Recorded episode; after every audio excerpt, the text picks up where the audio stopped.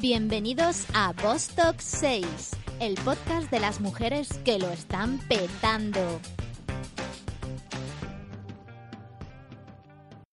Bueno, pues aquí estamos una semanita más en nuestra misión espacial particular en Vostok 6 y yo creo, chicas, que vamos a presentarnos nosotras, que siempre nos dicen que empoderamos a todas las mujeres menos a nosotras mismas. Así que, daos la presentados. Pues hola, ¿qué tal? Paloma Barreiro aquí para, para todos vosotros. Hola, soy Andrea Barber desde Oslo, grabando a distancia. Y aquí Patricia López eh, en el estudio con una invitada hoy muy especial que ya os contaremos. Pero primero vamos a hablar de noticias. Lo que más nos sorprendió esta, esta semana fue el Premio Nobel de Física. Patti, cuenta. Pues, pues sí, y nos ha sorprendido para bien porque después de 55 años sin que esto pasara, eh, la galardonada este año ha sido una mujer, Donna Strickland, así que estamos celebrándolo por todo lo alto. Y yo personalmente, chicas, he decidido, me voy a tomar un chupito cada vez que se reconozca el trabajo de una mujer. Así que espero que nos emborrachemos mucho. Sí, sí, es que hacía 55 años que ninguna mujer ganaba esto. Sí, es... Enhorabuena, Donna. Ya, Donna, desde aquí, enhorabuena. Además, eh, pues por otro lado, ya no, ya no tan alegres, se nos ha ido una pionera. Así que hoy nos gustaría comentar una noticia que nos ha dado mucha penita. Pues sí, se nos ha ido Montserrat Caballé, una gran pionera de nuestro país, con más, 50 años de, más de 50 años de carrera y considerada una de las voces líricas del siglo XX que hasta la propia María Calas comentó en su día que solo ella podría sustituirla. Ha interpretado cientos de óperas, conciertos en todo el mundo con grandes voces de la época e incluso se subió al escenario, como todos sabemos muy bien en España, con el mismísimo Freddie Mercury. Así que desde aquí, pues nada, eh, un poco tristes con la, la marcha de Montserrat, pero hoy vamos a darle voz a la ópera, ¿verdad? Sí, hoy casualmente nuestra invitada viene de este mismo mundo, el mundo de la ópera, y es que ella misma es una soprano de renombre internacional. Con ella viajaremos hasta Brasil, porque allí es donde nació y creció, con la música en las venas, hasta convertirse en la artista que es hoy en día. Carioca de origen y corazón, con madre brasileña y padre cubano, esta artista de la lírica ha conquistado el mercado chino, europeo y americano y ha pasado la última década viviendo en Nueva York y mudándose a Lisboa por amor. Además de estudiar música, se formó en teatro y danza, estudió derecho, trabajó en el mundo de la decoración, de la fotografía, diseño de joyas, ha sido modelo y hasta llegó a ser nada menos que campeona de remo de Brasil. Uno de los hitos de su carrera fue la interpretación del himno olímpico de su país durante la apertura de los Juegos Olímpicos de Río 2016, que creo que nos va a hablar un poquito de esto durante la entrevista. Dueña de una voz increíble, ha llenado los patios de butacas y ha actuado como solista con orquestas de todo el mundo, incluyendo el Lincoln Center de Nueva York, donde debutó con la St. Luke Orquesta, siendo la primera soprano latinoamericana en cantar allí. Bienvenida, Angélica de la Riva. Espera, espera, antes de empezar eh, la entrevista, solo comentar una cosilla, y es que, bueno, la hemos liado un poco, hemos tenido un problemilla con el micro de la invitada, y nos hemos vuelto un poco locas mejorando el sonido, pero no ha quedado al 100%. Así que perdonad desde ya, pero os aseguramos que la entrevista merece muchísimo la pena y no queríamos dejar de emitirla y más eh, después de haber tenido la oportunidad de tener aquí a esta pedazo de invitada. Muchas gracias por escucharnos. Bienvenida, Angélica de la Riva. Muchísimas gracias, Paloma. Bienvenida, Angélica. Gracias, Patricia. Muy feliz de estar aquí. Hola, Angélica. Bienvenida. Cuéntanos. ¿Quién es Angélica de la Riva? Hola Andrea, y que no esté muy frío, ¿no? Estás en, Noruega. Eh, soy Angélica de la Riva, soy brasileña cubana y empiezo pidiendo disculpas por mi castellano, porque el español la verdad es mi tercer idioma. Yo soy nacida en Brasil, de padre cubano, madre brasileña y los últimos 16 años he vivido en Nueva York, así que eh, espero eh, mejorar mi español ahora que un español me ha robado el corazón. Hablas fenomenal, no te preocupes por nada. Muchas gracias. Estamos encantadas de tener una invitada tan internacional. Por Dios. Pues cuéntanos, Angélica, ¿siempre quisiste ser cantante? Eh, la verdad que siempre, siempre no. Eso, eso es un poco culpa de mi padre, porque tenía y tiene una voz espectacular y un poco que yo empecé a cantar porque imitaba, imitaba los, los, los discos que él ponía y, y al imitarlos, mi padre decía, wow, esa niña tiene una voz. Y entonces siempre, obviamente, todas las fiestas que había me pedía que cantara algo y tal. Pero igual con mi madre también. Hubiera sido, eh, la sorpresa hubiera sido si yo no fuera cantante de ópera. Porque en mi casa hemos tenido una, una infancia muy privilegiada culturalmente, eh, con mi madre siempre tocando el piano y mi padre siempre escuchando los, los mejores intérpretes, compositores y cantando él mismo. Entonces fue una, fue una descubierta de, parte de mi padre y que después de muchas, de, de algunos años y, y, clases y estudios, eh, empecé a enamorarme, enamorarme. No, no tomó tanto tiempo, pero me enamoré. ¿A qué se dedicaban entonces tus padres? Eh, mi pa teníamos ingenio de azúcar y alcohol ahí en Brasil, en Cuba también. Eh, vengo de una familia exiliada, de Cuba, eh, que se fue primero a Miami y después a, a, Brasil. Y mi padre se considera de alguna manera más brasileño que cubano por, por, por agradecimiento y, y gratitud a Brasil. ¿Qué te aporta la música, Angélica? ¿Qué me aporta la música? ¡Wow! El oxígeno. Es que, es que sin la música, eh, espero que eso no suene muy demasiado cheesy, demasiado azucarado, pero, pero, pero la música me, me, me, me nutre el alma. ¿Y cómo te formas para ser cantante lírica? Eh, es una trayectoria de mucho estudio, mucho, mucho estudio. Eh, si yo pudiera sugerir eh, lo que me pasó a mí, como estaba comentando antes, he tenido la suerte de tener una infancia privilegiada y padres que me han apoyado toda la vida. Y yo empecé a aprender instrumentos de muy pequeñita y a los 14 años tuve mi primera clase de voz. Eh, hay, hay gente que opina que es mejor no empezar a trabajar la voz antes de los 14 años porque es cuando viene la pubertad y los cambios en las cuerdas vocales, pero también tenemos un ejemplo de una cantante espectacular, una colega maravillosa que se llama Nadine Sierra, es eh, americana de padre eh, puertorriqueño, si no me equivoco, y madre portuguesa, que empezó a tomar clases de voz a los seis años y fue la más joven a ganar el, el, el concurso del Metropolitan Opera. Y, y entonces, bueno, cada uno con sus cuerdas vocales.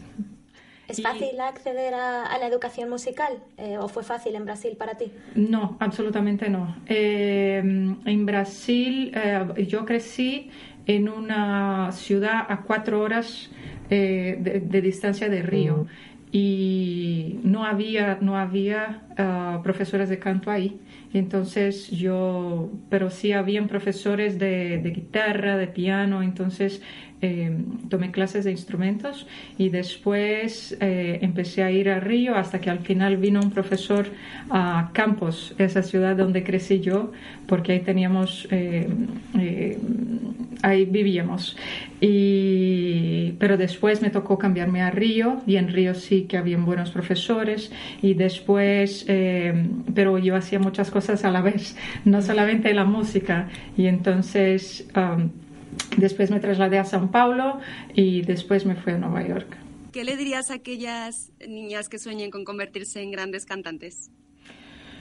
Que aprendan un instrumento, que estudien mucho, que, que estudien de todo, porque ser una, ser una cantante requiere un aprendizaje no solamente musical y vocal, requiere eh, aprendizaje de, literatura, aprendizaje de teatro, de actuación, aprendizaje de baile y que eh, yo estaba comentando con, con, Patricia y con Paloma antes, que es eh, el hecho que yo haya tenido la oportunidad de hacer tantas cosas distintas, me añaden a los colores de mi voz. Yo tengo la, la impresión de que tengo más que hablar precisamente por haber tenido experiencias distintas. Entonces, si pudiera sugerir, primero, aprende eh, un instrumento, segundo, aprende la importancia de la disciplina, de, del proceso de estudiar. Y después y, la disciplina de estudiar tiene una cierta gravedad como que mm, gravity Ah, cuanto más uno estudia, cuanto más uno practica, más fácil es. El principio es difícil, acostumbrarse a las horas y horas de estudio no es fácil, pero después que uno se da cuenta de lo maravilloso que es y de lo de la transformación es, es, es apasionante. Es verdad que muchas veces parece como que los artistas damos por hecho que han nacido con un don y ya está, ¿no? Y han llegado a triunfar. Bueno, que no. Yo diría que, sin exagerar, eh, el talento, eh, sin exagerar, ¿ah? el talento es un 20% y el 80% es, es disciplina y trabajo, porque además hay mucha gente con voces maravillosas, pero que no, no les gusta el, el, estudiar o que prefieren otra cosa o que tienen, hacen otras cosas mejores con su tiempo. Pero otra cosa también que es muy interesante, eh, la carrera es muy difícil. La carrera es muy complicada. Hay mucha eh, soledad, hay mucha, hay que tener don de gente, hay que saber eh, lidiar con los obstáculos, hay que saber lidiar con profesores en los conservatorios, que algunos son maravillosos, otros están locos que deberían estar en un hospicio. Eh, yo misma he pasado por una, una experiencia muy complicada con una profesora en Nueva York que fue muy, muy abusiva y yo paré de cantar por más de tres años después que terminé mi maestría porque, bueno, ella, no, no voy a alargarme en esto, pero ella rompió tres costillas de una soprano eh, dándole clases y tiraba libros a la cabeza de, los, de sus alumnos y era un personaje. Pero entonces hay, hay una cosa en los conservatorios que algunos conservatorios son maravillosos y forman gente de verdad. Y algunos conservatorios que son maravillosos tienen profesores completamente irresponsables y otros profesores muy buenos. Así que otra, otra, otro consejo que doy es que busquen a, profesores que sean eh, supportive, que, sea, que apoyen, que sean... Eh, no, no, no tengo ningún problema con crítica. Yo personalmente me encanta la crítica y aprendo un montón de ella. Yo no tengo ningún problema con profesores que sean rígidos. Yo, fíjate, eh, yo vengo del deporte, yo, yo vengo de, de, una familia muy, muy eh, firme de alguna manera también, que agradezco mucho. Eh, entonces mi problema no es con rigidez, mi problema es con el abuso que algunos profesores hacen, ejercen sobre sus, sus alumnos porque principalmente el cantante lleva el instrumento dentro. Entonces es muy difícil separar la persona física y la persona jurídica. Es muy difícil eh, por ejemplo, si uno está, si, si las, tenemos las hormonas, el cuerpo y, las mujeres, cuando, o cuando se, se, está estresado por cualquier razón, llevamos el instrumento de dentro. Entonces, eso es otra cosa. Si algún día ves que algún profesor pasa de la línea de ser rígido y ser crítico, eh, busca otro. Y otro consejo, no tengan miedo de pedir ayuda. Eh, Nueva York para mí fue una experiencia espectacular, pero fue muy dura también. Y yo, yo tenía, mm, yo tenía, no era miedo la palabra, no es vergüenza la palabra, pero tenía como pudores de pedir ayuda. Y si yo, si yo pudiera, hubiera querido que saber que se puede pedir ayuda, que se puede preguntar y que la gente está eh, feliz de, de, por lo menos contestar. Si no puede ayudar, por lo menos eh, pidan ayuda, pidan consejos, eh, sigan los consejos que quieran seguir. Pero, pero sí, hablen y pregunten y, exploren opciones y, y tengan gente a su lado que sean constructivas. Hablabas de ahora de tu paso por Nueva York, ¿no? De la bonita experiencia que fue. ¿Cómo fue dejar Brasil y mudarte a, Estados Unidos? Y además que supongo que el acceso a la formación eh, tan profesional era diferente también. Sí. ¿Cómo, cómo fue ese proceso? Fue, um, yo siempre supe que quería vivir en Nueva York. Entonces no fue, y yo, yo he sido siempre muy determinada. Entonces eso es una cosa que por un lado fue muy buena y por otro eh, me llevó a ser un poco demasiado determinada en algunos momentos. Eh, yo estaba, yo empecé estudiando canto, eh, como estaba contando antes, en la ciudad donde crecí, campus, y después me fui a Río para hacer derecho, pero siempre tomando clases de música, de teoría musical, de, de voz, y después me fui a São Paulo porque cuando terminé la universidad, ah, perdón, cuando estaba haciendo derecho, eh, un poco antes de graduarme empecé a trabajar con el derecho y me di cuenta que no era lo que, lo que yo quería. Eh, eh, tengo mucho respeto por, por, las leyes y mucho respeto por la teoría del derecho, pero tan pronto yo empecé a trabajar con él vi que no era así que mi pretensión de cambiar el mundo iba a, alimentarse. y entonces uh, transferí para el teatro y me gradué en, en, teatro en Río. Y tan pronto me gradué, audicioné para La Bella y la Bestia en São Paulo y me fui a La Bella y la Bestia. Y cuando estaba ahí, después de un año y pico en Carthage, eh, tuve una, una, audición informal para un director del Lincoln Center, uh, Jack Kirkman, que estaba en Río en vacaciones. Y, una profesora me, me, me lo presentó a través de una amiga en común y al escucharme me dijo, tienes que irte a Nueva York ya. Así, ok. Y ahí me apunté y... Pero obviamente él me dijo, tú tienes un instrumento muy bueno, pero tienes que estudiar, a ser fenomenal. De ahí ya me apunté a las universidades, a Juilliard, de Mannes, y empecé en Juilliard por seis meses, pero la cosa más importante de un cantante es descubrir el profesor con quien quiere trabajar. Y el profesor con quien yo quería trabajar estaba en Manas, que es un otro conservatorio también muy reconocido en, el mundo y en, principalmente entre los tres principales conservatorios en Nueva York. Y, ahí tenía la profesora con quien yo quería estudiar. Y la formación es difícil, pero vale la pena si necesitas de la música como oxígeno. Si no la necesitas, estudia la música porque sí, pero no para que sea su profesión, porque es difícil como pocas cosas. Angélica, además de, de, los últimos 15 años que has vivido en Nueva York, has vivido también en ciudades como París, Milán, Granada. ¿Con qué te quedas de cada uno de esos países y qué echas más en falta cuando no estás allí?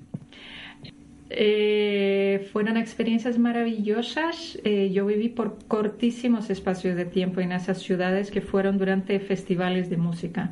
Y, por ejemplo, en Granada, que fue mi primera experiencia aquí en, en España, fue el Festival de Granada, fue una experiencia maravillosa. Y cada cultura cada, cada rincón, cada ciudad me ha enseñado una cosa que terminé de aprender en Nueva York, que las cosas, muchas cosas no es que es cierto, es que es cerrado, es que es cultural. Y entonces esto me permite ser más humilde, me permite estar abierta a aprender, me permite entender que, eh, que mucho más importante que tener una, opinión cerrada sobre algo es estar abierta a, experiencias, abierta, abierta a, a opiniones, abierta a culturas, simplemente para aprender.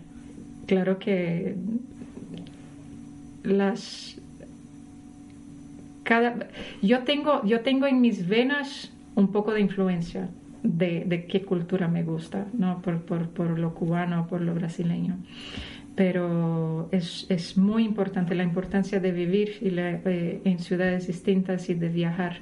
Yo creo que sí, que es entender principalmente las diferencias culturales y que, y que somos distintos. And that's okay. Y está bien. ¿Y, qué diferencias has encontrado? ¿Ha habido algún choque cultural que, te, haya cambiar la, mm, te haya hecho cambiar la forma en la que hacías las cosas? O... Yo creo que aprendí muchísimo, principalmente a ser menos, a, juzgar menos, a tener menos preconceptos de las cosas y prejuicios inicialmente. Simplemente aprendí a escuchar cada día más y hablar menos. Qué bueno.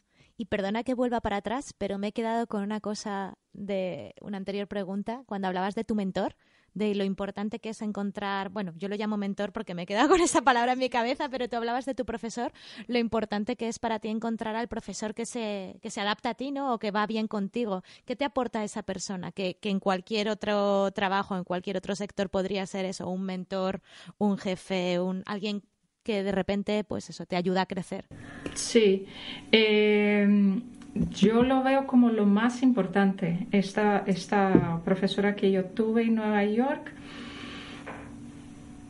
fue muy complicado para mí, porque yo tenía la, la pretensión de creer que yo era fuerte, suficiente para llegar ahí, aprender lo que me tenía que decir y todo lo demás yo me saldría de ahí y no, no me iba a influenciar. Y no fue verdad. Y no fue así. Y yo, yo, la importancia de este mentor, porque como estaba comentando antes, la, la, cuando uno lleva el instrumento dentro y quiere tanto aprender algo, va ahí buscando a alguien que le diga, es por aquí o es por acá y, y eh, el conservatorio tiene un poco de culpa en esto porque a veces son un poco demasiado puristas también algunos. Y entonces, no sé, yo hubiera querido a lo mejor en algunos momentos ser uh, un poco menos... Em, um, ¿cómo se dice? Uh, me falta la palabra en, en castellano. Menos, yo soy muy... muy en inglés? Eh, uh, stubborn. Eh, obstinada. Obstinada, de alguna manera. Sí, sí, sí, sí. Si yo fuera más, si a lo mejor si hubiera sido menos, menos obstinada, a lo mejor es una palabra un poco demasiado intensa, pero hubiera entendido más rápido que, que, no hacía falta lidiar con esto. Entonces, para contestar tu pregunta, una, un profesor, un, eh, un mentor, eh, gente que te guíe es muy importante. Que no sean muchos, para que no te confundas, pero que, que sea gente que, que, positiva, eso sí. Y hablando de, de la gente con la que trabajas, ¿no? O la gente que te guía, ¿cómo es la, la relación de, de, un cantante lírico con una orquesta, con un director? ¿Es una carrera solitaria o es un juego de equipo? Es los dos a la vez. Cuando en el preparo es una cosa solitaria hasta cierto punto. Y, y, es una cosa que me encanta también. Es poder estar ahí horas y horas y horas sentada en el piano y descubriendo cómo voy de, de tal nota tal nota y cómo lo voy a sentir mejor. Pero después que empieza a entrar más gente en el equipo, es un intercambio que muchas veces, muchas veces es maravilloso y es una cosa que se agradece muchísimo. Hay mucho ego, incluso en, um, en, en, esta profesión. Y hay veces que no es tan maravilloso, pero yo he tenido suerte eh, hasta hoy y aún cuando lidiamos con, todos tenemos ego, ¿no? Todos, pero aún cuando, cuando hay que lidiar con esto, eh, yo creo que, que, también se aprende mucho. Es un trabajo en equipo y una cosa que me ha ayudado mucho también fue el deporte, porque en el remo también, cuando yo entrenaba, eh, muchas veces uno entrena solo y muchas veces uno entrena el equipo. Y uno se da cuenta al meterse en el barco en el segundo 0-1 que si no se rema junto, no, no, no, el, barco no mueve. Si, si, si, uno no está involucrado al 100%, no, el barco vira. Entonces es, es así.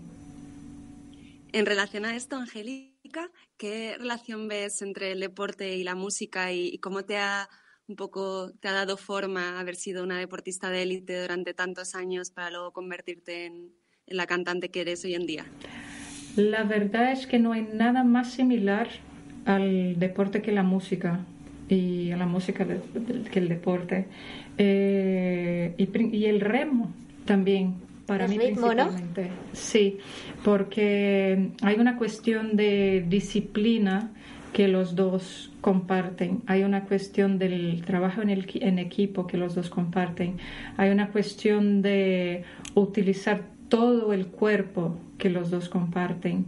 Y, y hay una, una un, un, flow, un legato, una cosa en la remada que yo traje a mi voz y que de la voz llevé a mi remada, que es una cosa que se complementan. Y fue, fue la verdad que una experiencia maravillosa.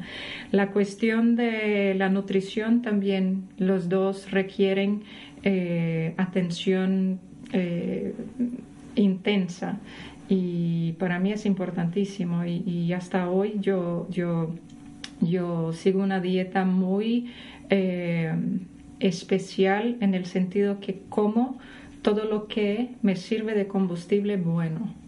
Y eso aprendí mientras yo entrenaba, porque teníamos una, una nutricionista maravillosa en, en, el equipo donde entrenaba y después en el, en el equipo brasileño. Y, y, eso fue, fue muy, muy importante para mí, para desarrollar esta, este conocimiento sobre la, la nutrición como, como herramienta de, de, mejorar el sistema inmunológico y automáticamente de estar siempre en mi mejor. Porque si un cantante no está, no es, está enfermo o tiene una gripe o tiene lo que sea, se pone mucho más difícil pero has elegido como dos pasiones que requieren muchísimo esfuerzo, mucho entrenamiento. ¿Cómo se compagina eso? La verdad es que cuando llegué al momento de empezar a competir otra vez, yo me di cuenta de que no era posible. Y porque esa, esa invitación surgió porque yo estaba en Brasil haciendo unos conciertos y la televisión de Brasil me invitó a, a hacer un programa que hablaba exactamente de esto, las relaciones entre el deporte y la música. Y me tocó volver al equipo donde entrenaba eh, en Río, Botafogo. Y entonces mi antiguo técnico, coach, era, eh, es el, el, el técnico del equipo olímpico brasileño.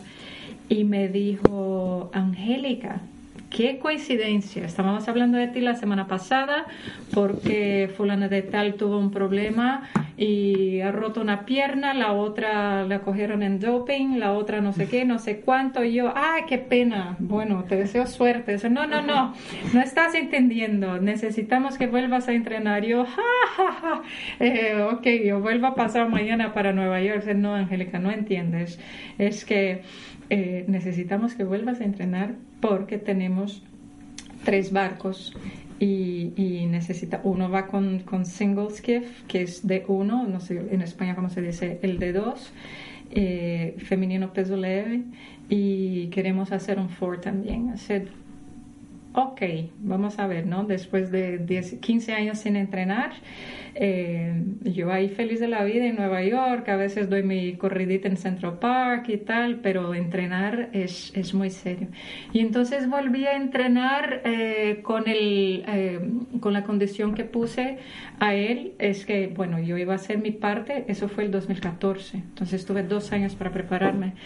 Em, empecé a, a, entrenar en todas las donde estaba en cualquier hotel en donde fuera donde estuviera yo buscaba el club de remo de la ciudad y en el hotel en el gimnasio siempre haciendo él me enviaba los trenos yo le mandaba los tal y fui mejorando y me sorprendí. El cuerpo humano es una maravilla uno se sorprende. Y, y al final hice la primera selectiva me salí bien hice la segunda selectiva me salí bien y después supe que cambiaron algunas cosas en las reglas en Brasil que en lugar de tenermos eh, en mi maravilloso país eh, tres barcos por, eh, por, por, por, hombres y tres para mujeres que iba a ser solamente uno. Y después supimos lo por qué que no voy a comentar en el momento. Y decidí sabes qué olvídate, voy a enfocar en la música, dejamos el deporte como el aprendizaje maravilloso que fue. Y, Nos has dejado así de... ¿Qué pasó ahí? Bueno, ¿Tres? Bueno, eh, les puedo decir que el... Eh, que el presidente de la Confederación está en la cárcel ahora, así que oh. dejamos así. Y entonces, eh, deporte en Brasil, como la política, tenemos mucho que aprender y tenemos mucho que mejorar. Tenemos atletas maravillosos que, que devotan su sus vidas y, y la familia y todo. Y y los políticos y los, los dirigentes en Brasil, muchos tienen mucho que, que, aprender y que mejorar. Algunos maravillosos, pero hay mucho, mi país tiene mucho que mejorar. Todos, no. El caso, Angélica, es que el destino quería que estuvieras en esos Juegos de, Río 2016 y cuéntanos la historia de cómo acabaste cantando cuando te llamaron para interpretar el himno olímpico y, qué sensación te produjo esa llamada. Cuéntanos esa historia. Eso, esto me da, me da un poco de taquicardia solo de acordarme de esto. Eh, Puedes imaginar, Andrea, la ilusión que me hacía. Me lo puedo imaginar. Sí, porque sí, porque porque eh, mi sueño cuando empecé a, entrenar mucho antes, fíjate, cantar en la, apertura de los Juegos Olímpicos es maravilloso. Pero entonces eh, no me invitaron y, eso organizaron todo con cierta antelación y yo por lo menos no me quedé con rabia de ninguna otra colega porque no invitaron a nadie. Invitaron a la Orquesta Sinfónica Brasileña, una gran orquesta, para hacer una presentación eh, instrumental. Y, pero la orquesta tuvo muchos problemas y 72 horas antes estaba en huelga la apertura para el, para el COI, para el Comité Olímpico Internacional. Y entonces yo sabía incluso que estaba en huelga porque 24 horas antes los músicos de la orquesta, que son mis amigos, estaban en una fiesta en mi casa. entonces a las 2 de la mañana recibo una llamada de una pianista gran amiga y porque yo había audicionado para un, maestro en Brasil para, para, una ópera que íbamos a hacer y, y, me dijo, Angélica, el maestro me ha llamado y dijo que, que se confirma que la, que la Sinfónica no va a volver y que tú eres la persona que él sabe que puede aprender el himno olímpico en 12 horas. Yo dije, claro. Y por supuesto que, como voy a decir que no, para una cosa que era mi sueño. Y yo decía, ok, entonces dije a la gente, a mis amigos, ¿no? Hacer, bueno, queridos amigos, oh, me siento un poco cansada, me tengo que ir a dormir y tal. Hacer, ¿Qué está pasando? No, es que tengo que estar ahí mañana y voy a cantar. Hacer, wow, entonces todos estaban súper felices por mí, estábamos todos en la misma pelea. Y llegué ahí después de dormir nada, recibí la música a las 10 de la mañana, a la una y estaba en el teatro, no tenían piano todavía, viva mi país. Y el piano llegó a media hora antes, lo afinaron y ¡pau! Ya fuimos ahí para el, para el soundcheck. Y entonces yo dije al director, muchas gracias, aquí está la música, yo la puedo leer a primera vista bien, lo, estoy aquí aprendiendo en mi, mi, mi, iPhone porque todavía no tenía el piano. Ah, sí, pero no puedes tener la partitura. Yo dije, ¿qué? ¿Qué? No, es que son muchas cámaras, no puedes tener la partitura. Yo dije, vamos a ver. Acaba No, no, no, ok, vamos a poner un, tele, un teleprompter, que son esas pantallas, con la letra. Yo dije, entonces yo respiré muy profundamente y dije, bueno, ok, ¿no? Con toda mi diplomacia. Y, ok, el teleprompter, cuando yo sigo la, la, la melodía con el piano y tal, y más o menos lo que había aprendido con ciertos sueños desde las 10 de la mañana y bien. Y entonces hicimos la prueba de sonido con el teleprompter que funcionó maravillosamente bien. Y a las 8 de la noche empieza. y yo y miré, y el teleprompter no empezaba. Y el teleprompter no empezaba. Y yo miraba así a las bombalinas, la directora estaba ahí, y el director de escena y la directora del evento, así, el teleprompter, por favor. y entonces, al final, eh, estaba pasando demasiadas cosas en Brasil. Habíamos acabado de impeach un presidente, acabábamos de tener un montón de cuestiones con las villas olímpicas, muchas cosas pasando. Yo dije, eh, tengo dos opciones. O yo paro ahora y digo, señoras y señores, vamos a reírnos una vez más, que eso no funciona, y vamos a intentar una vez más. O yo haría lo que hice, que fue inventarme toda la letra. Lo más divertido es que nadie se dio cuenta la locura que fue, porque una cosa que yo sabía también, cada país que, que, recibe las Olimpiadas tiene, su, tiene el himno olímpico traducido a su lengua. Y entonces yo empecé a cantar el himno olímpico en todas las palabras que me, me venían a la cabeza, en ruso, en griego, en italiano, en francés. Y entonces empecé que fue, y la gente pensó que era un himno United Nations, ¿no? Que fue divertidísimo. La única, ni el presidente del comité eh, del, del, del COD, eh, del COI, eh, supo que fue Thomas Bach, ni él se dio cuenta. La única persona que se dio cuenta fue su asistente que había sido cantante de ópera y que sabía el himno de cor. Y, pero al final de eso gané un montón de amigos porque, porque como fue un poco eh, considerada la salvadora de la patria en ese momento, pero fue una experiencia maravillosa. La verdad es que no pude dormir como que tres días seguidos del nivel de adrenalina. Fue una experiencia de esas así que la verdad es que me permitió aprender muchísimo. Fue una experiencia que, que que, si yo sobrevivía a esto, que es, esa la verdad es, un, es una pesadilla que todos los músicos, cantantes e instrumentistas tenemos, eh, que vas a salir al escenario desnudo o que vas a salir al escenario sin saber qué vas a hacer. Y me ha pasado. Entonces, si sobreviví a eso, no tengo miedo más a nada. Y me ha permitido crecer muchísimo como artista, eso es verdad. Em, ¿Te han llegado a comparar con María Calas? Oye. ¿Eso es presión o, es, o te halaga como un reconocimiento importante?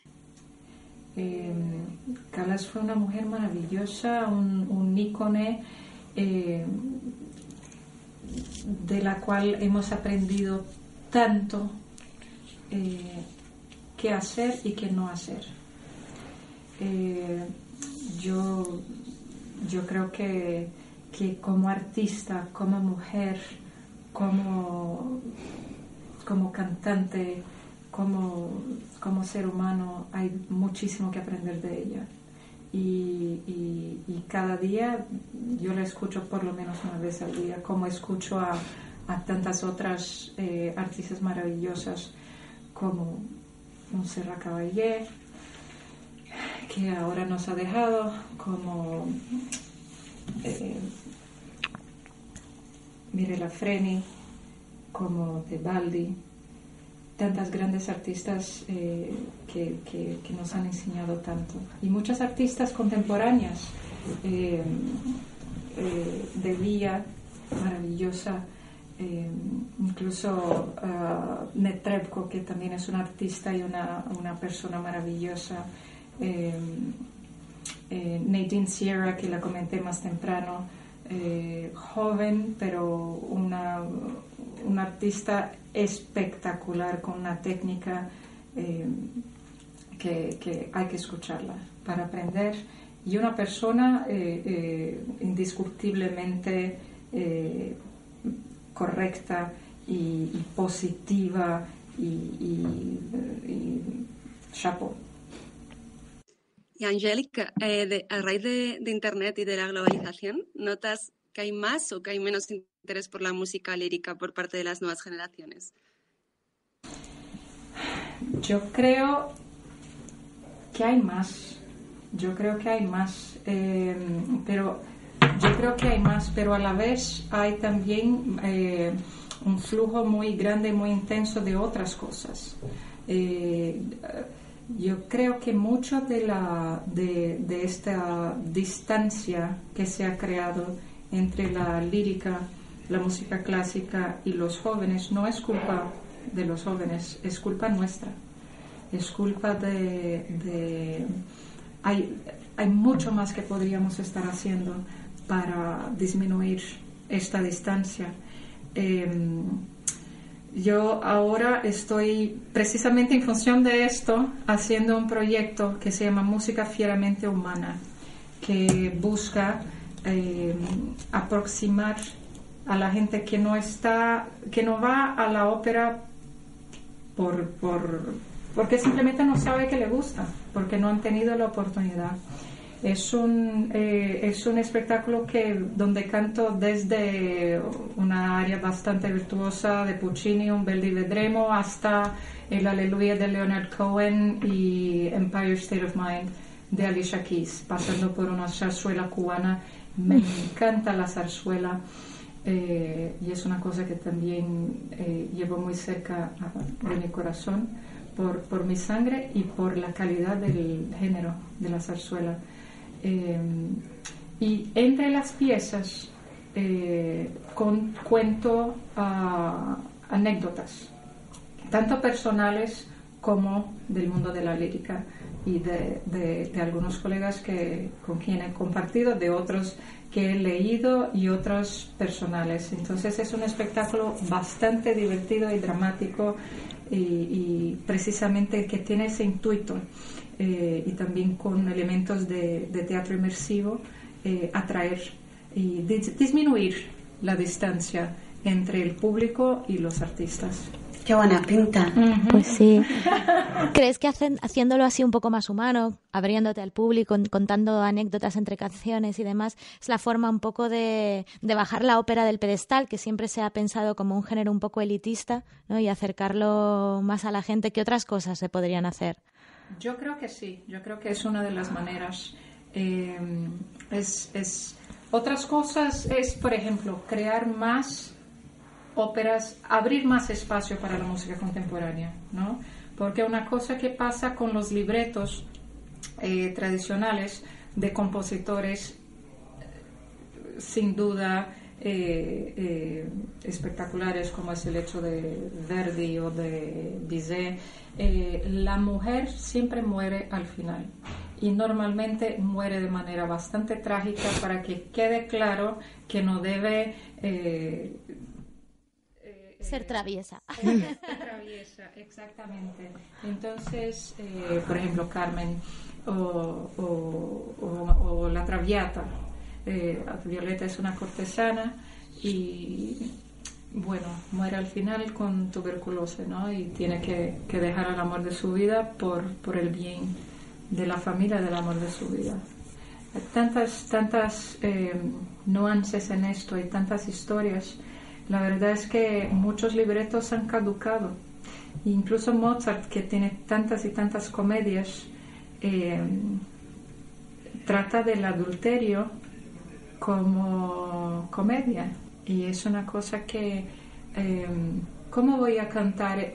Canto, canto y feliz de la vida, son compositores maravillosos, pero eh, también hay un otro lado que los jóvenes a lo mejor están cuestionando, ¿por qué voy a ir a ver una cosa que me dice una cosa que es distinta a lo que creo yo? Entonces yo creo que cuando se abre espacio para nuevas composiciones, para, para scripts que estén más eh, eh, en día con lo que buscamos en la sociedad, a lo mejor tendremos a, más, más, más seguidores. Más seguidores. Yo creo que es, una, es un trabajo en equipo, yo creo que son muchas cosas que, que hay que hacer.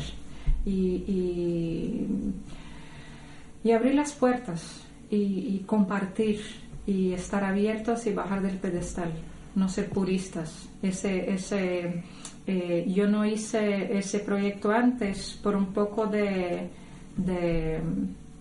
pensar que, dentro de la lírica hay mucho purismo y la gente critica, la gente del, mundo de la música clásica, de una manera o de otra, critica quien eh, mezcla el pop y el clásico y tal. Y ahora ya, ya he llegado a la conclusión de que me importan tres pepinos y que voy a hacer porque yo creo que es lo mejor y la verdad es que ha sido muy bien recibido. Todos los acabo de volver de, una gira en Brasil y todos los teatros llenos y la gente muy muy emocionada y, estoy muy muy feliz con el resultado de ese proyecto y creo que sí que está funcionando porque muchas de las personas que vienen a esos conciertos vienen backstage y me dicen yo nunca he estado en una ópera y ya estoy llorando y, estoy feliz y dónde, dónde puedo buscar una ópera y tal. Y, esa es la intención, que la gente se, se, sienta, como decimos en Brasil, mordidas para, para ir a, un, a un espectáculo, a una ópera. Entonces la semilla está plantada. Qué ganas de escucharte. Muy bien. En nosotras la semilla ya está. Sí, desde luego. Ya tenemos todo hecho. Sí, sí, sí. Bueno, necesitamos que traigas la ópera underground a Madrid. Eso, eso. Y ir a verte. Acabo de tener una reunión muy buena de la cual no puedo hablar ahora, que vuelvo dentro de unos meses cuando la, el contrato esté firmado y, y, vamos a tener aquí en Madrid en, en, en 2019. Sí, sí. Nos darás la exclusiva, espero. bueno, que ya la podéis, ya la podéis escuchar en Spotify, Angélica. Así que cuando acabéis de escuchar esta entrevista, rápido, dadle al play porque vale la pena. Y la verdad es que estamos deseando además hacerte las preguntas que tenemos en cada entrevista, que son la lluvia de asteroides, y que es como una segunda parte de, de las entrevistas que hacemos aquí. Así que no sé si estás preparada, pero queremos hacerte las preguntas rápidas. vamos a ver. Tienes que contestar lo primero que te venga a la cabeza. Oh. Oh, oh. Son fáciles, ya verás.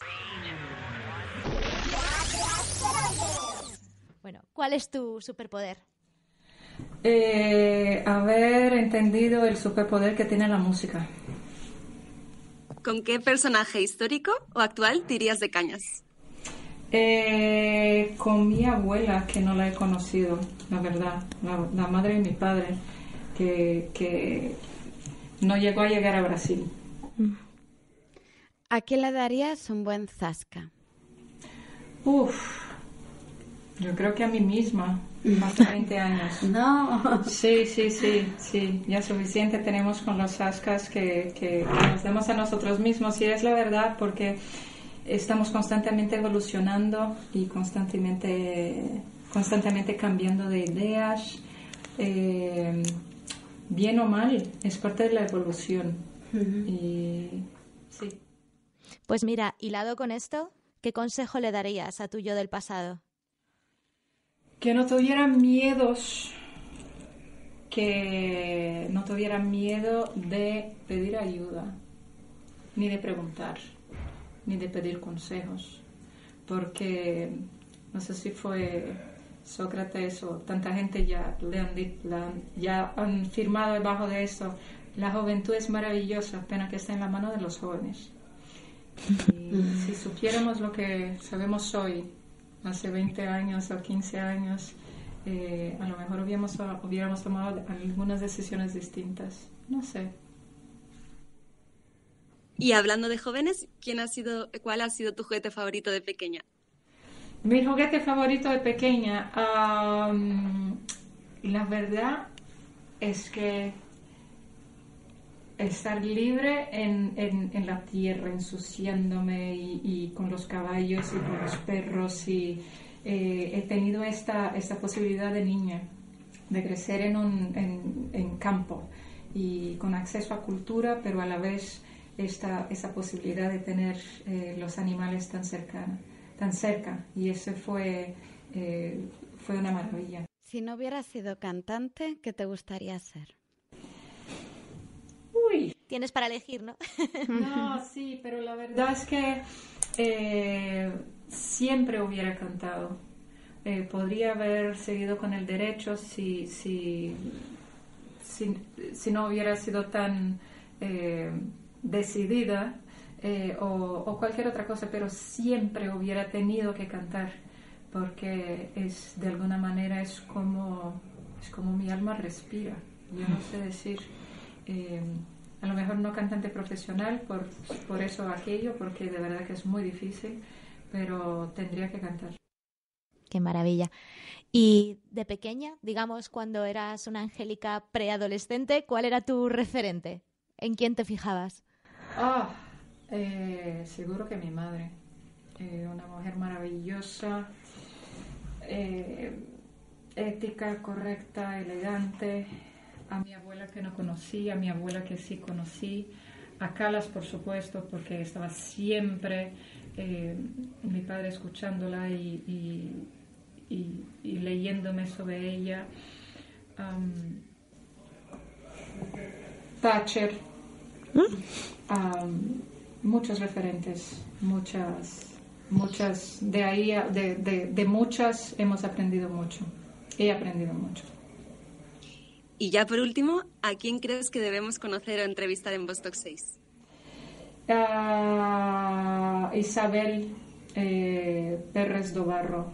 Eh, es, una, es una chica española que es una, una pianista, em, creo que de Galicia, y una, una, una, mujer, la verdad, joven y impresionante, porque ella está ahora en Nueva York, da, se terminó su, su, doctorado y da clases en NYU, está como speaker en las Naciones Unidas.